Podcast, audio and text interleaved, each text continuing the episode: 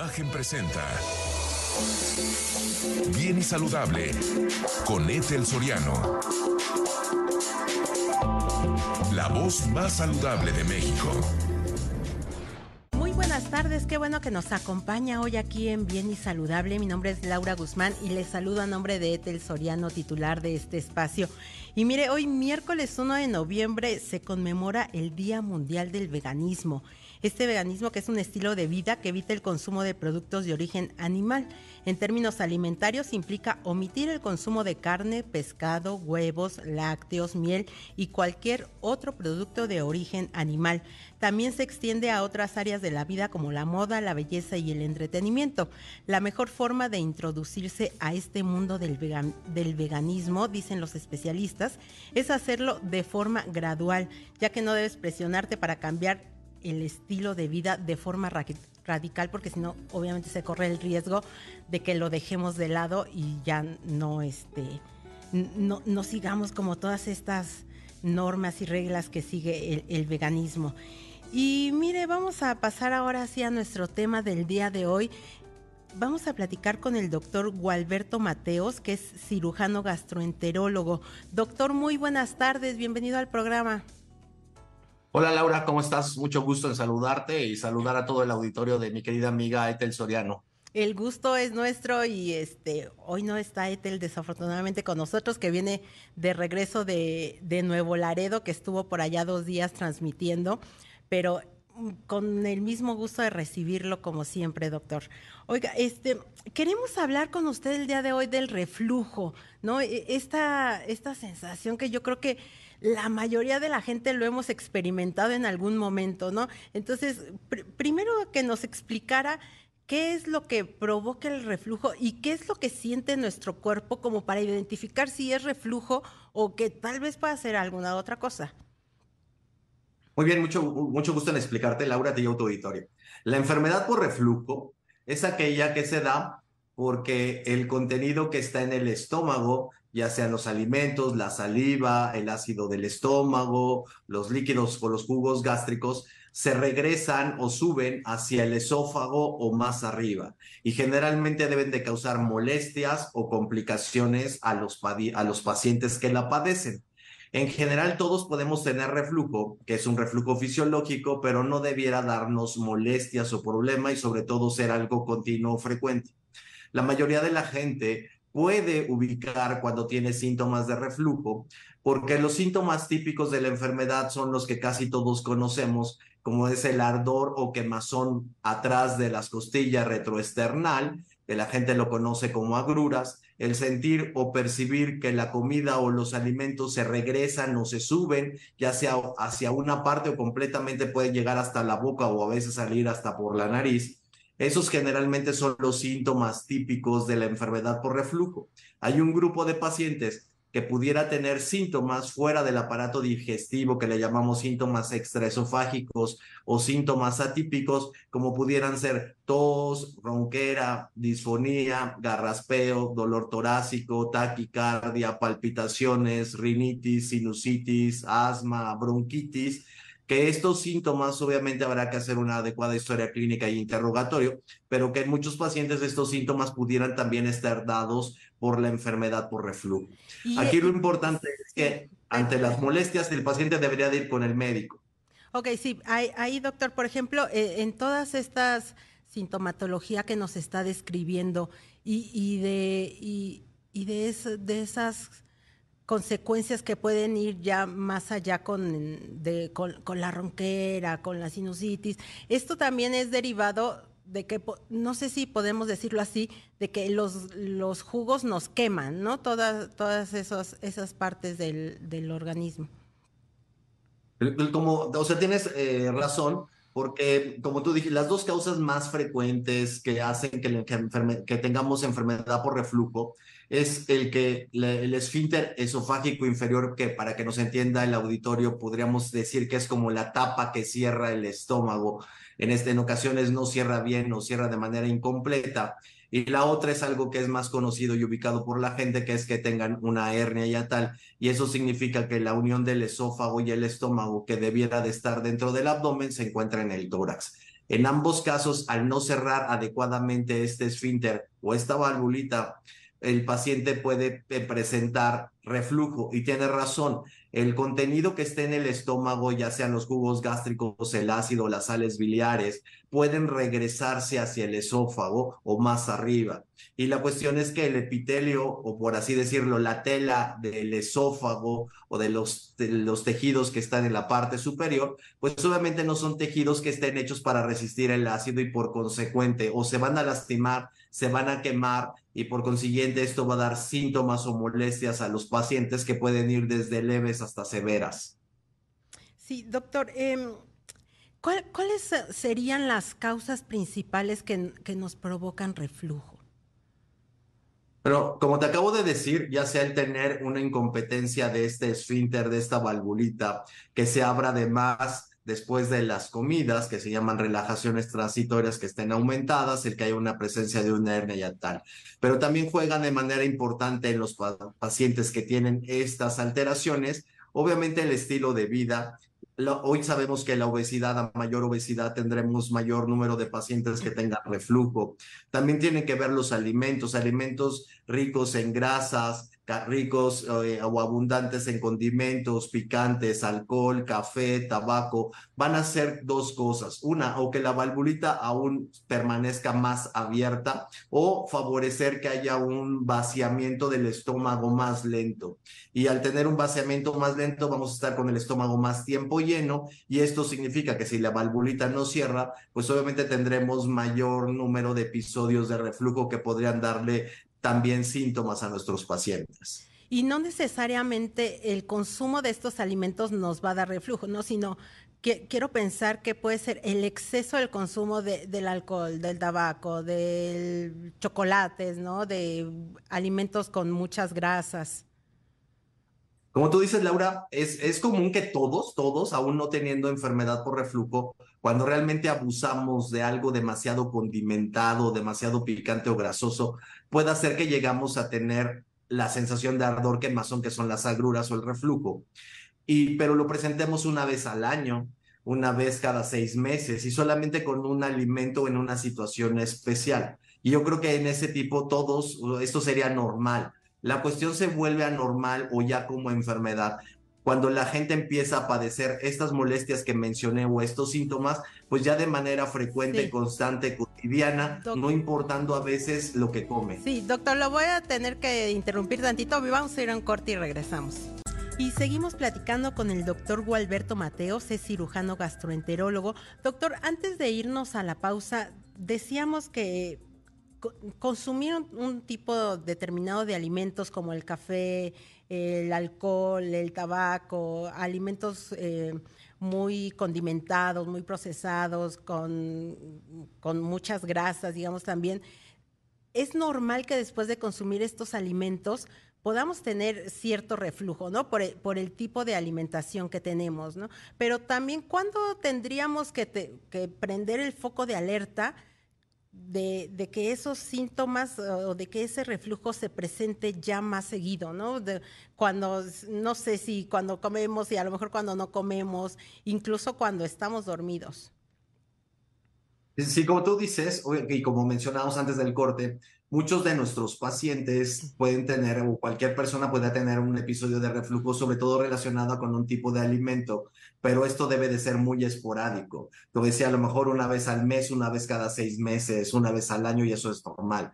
Cuando un paciente presenta síntomas de manera frecuente, y eso quiere decir dos, tres veces por semana, diario, ya no importa que coma alimentos grasos, sino cualquier tipo de alimento le favorece síntomas. Eh, en la noche ya no puede cenar, si cena ese paciente tiene que dormir sentado, o aquella persona que cena y en la noche se tiene que levantar porque se está ahogando aquellos pacientes que amanecen roncos, disfónicos, con tos, con garraspeo y que obviamente tienen síntomas que estos no se quitan, pues deberían ser pacientes que deberían acudir al médico para evaluarlos de manera eh, adecuada, hacerles un buen interrogatorio y en base a eso nosotros poder confirmar que este paciente pues realmente tiene enfermedad por reflujo. Hoy a estos pacientes que tienen síntomas importantes y severos, pues ya contamos también con estudios que nos pueden apoyar para hacer el diagnóstico y que son de fácil acceso y que no solamente en las instituciones privadas se encuentran, sino también están en las instituciones públicas. Y estos estudios nos pueden hacer de utilidad para poder hacer el correcto diagnóstico y sobre todo ya una vez diagnosticado, pues también poderle otorgar el mejor tratamiento específico para cada paciente. ¿Qué tipo de estudios se tendrían que, realizar, doctor?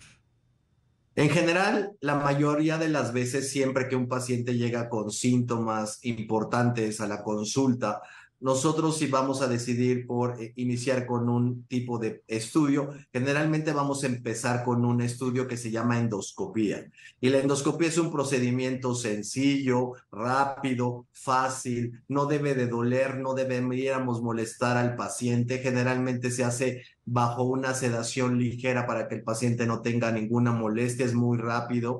Y ese estudio nos serviría para poder, a través de este endoscopio, que es como una cámara de televisión que vamos bajando a través del esófago y, entramos al estómago, pues obviamente ver esas características del esófago, ver si no está lastimado, si no está lastimado, si tiene alguna alteración a consecuencia de, de estarse quemando de manera crónica. A nivel, vamos a poder ver cómo está esa unión del esófago y el estómago, si está en su lugar o no. Y a nivel, una vez entrando al estómago, podríamos evaluar qué tan abierto está el pensamiento del diafragma. Esto quiere decir qué tan abierto está este yato y por consiguiente si está abierto y es demasiado amplio, pues saber que los síntomas del paciente pueden correlacionar con lo que estamos observando. un segundo estudio. Sí, te escucho. perdón, ahí quisiera nada más interrumpirlo tanto porque hay gente que le tiene miedo a la endoscopía, ¿no? Y me imagino que usted se ha topado con muchos pacientes que no quieren realizarse una endoscopía, ¿no? ¿Qué, ¿Qué, les puede decir, no? Porque ya nos dijo que pues no duele, no debe ser molesta, ¿no? Sí, es un, es un estudio que cuando se hace como debe de ser, y esto implica que obviamente que hay lugares especiales para hacer una endoscopía. Como en todo, batallamos obviamente a veces con lugares o no autorizados o de poco éticos, en donde quieren hacer procedimientos de endoscopia en lugares no seguros, en un consultorio sin oxígeno, sin monitorización de un paciente, a veces no los anestesian, a veces quien lo anestesia al paciente es el mismo médico que está haciendo el estudio. Y obvio eso pues obviamente a pesar, o sea, todo eso influye en la calidad del estudio, pero también en la seguridad del paciente y el tener un verdadero diagnóstico.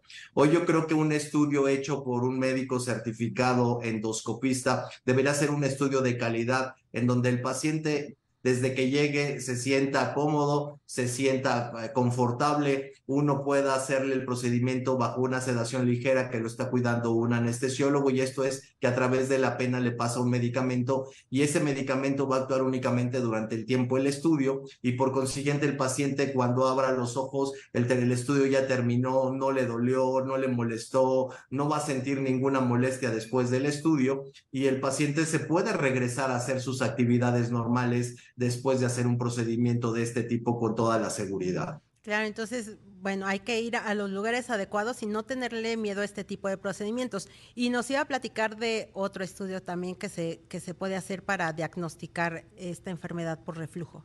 Así es. En algunos pacientes en que tienen síntomas importantes pero la endoscopía, por decirlo así, no es concluyente de que tengan o estén lastimados, de que estén quemados, de que encontremos una hernia, pero el paciente siente molestias y persiste con síntomas.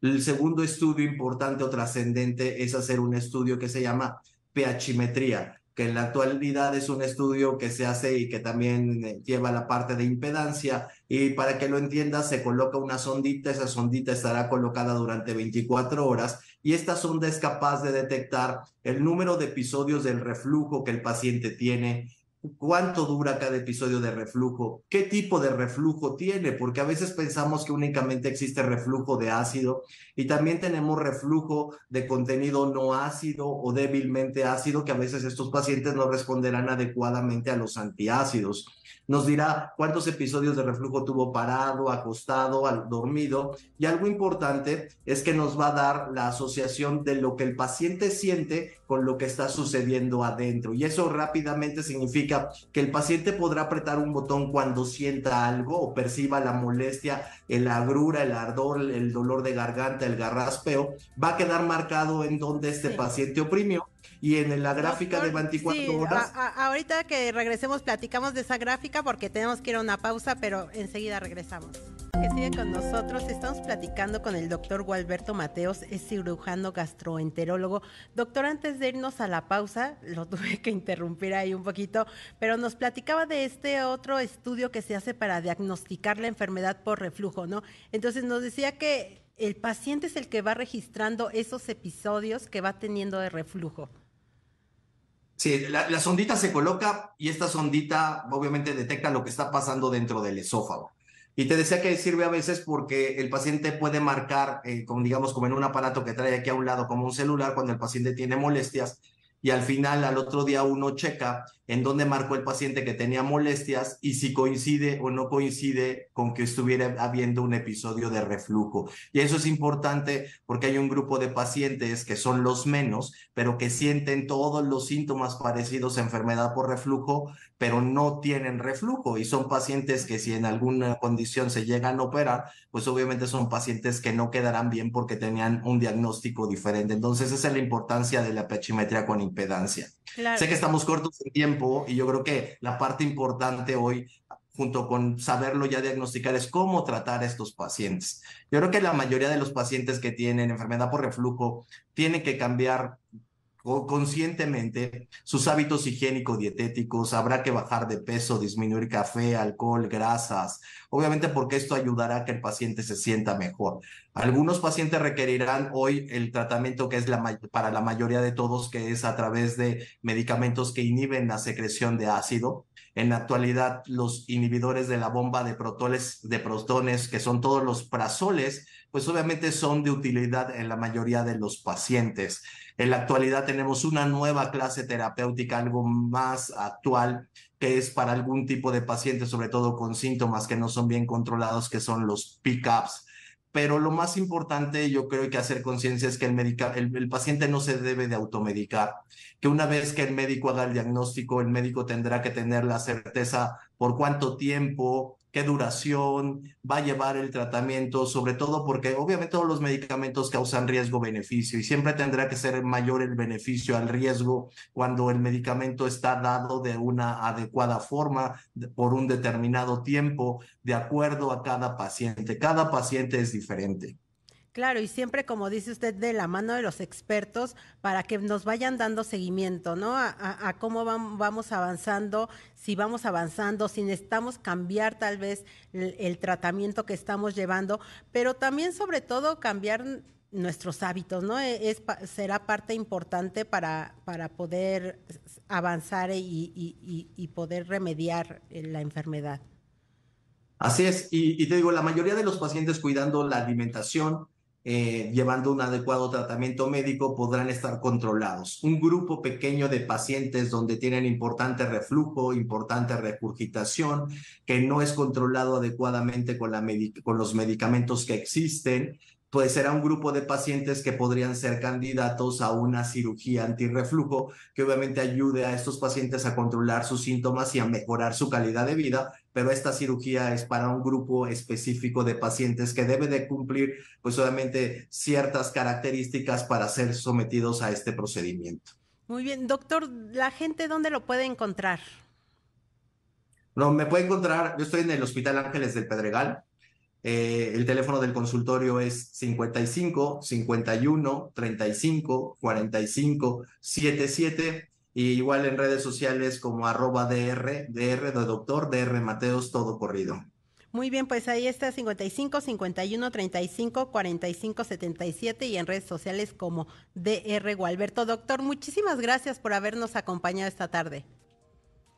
Al contrario, es un gusto y un abrazo hasta a Ethel, la extrañamos y sé que pronto la volveremos a ver y esperemos que esté como dice su programa, bien y saludable. Claro que sí, doctor, muchísimas gracias y gracias a usted por habernos acompañado. Lo esperamos mañana en punto de las 3 de la tarde. Imagen presentó Bien y Saludable con Etel Soriano, la voz más saludable de México.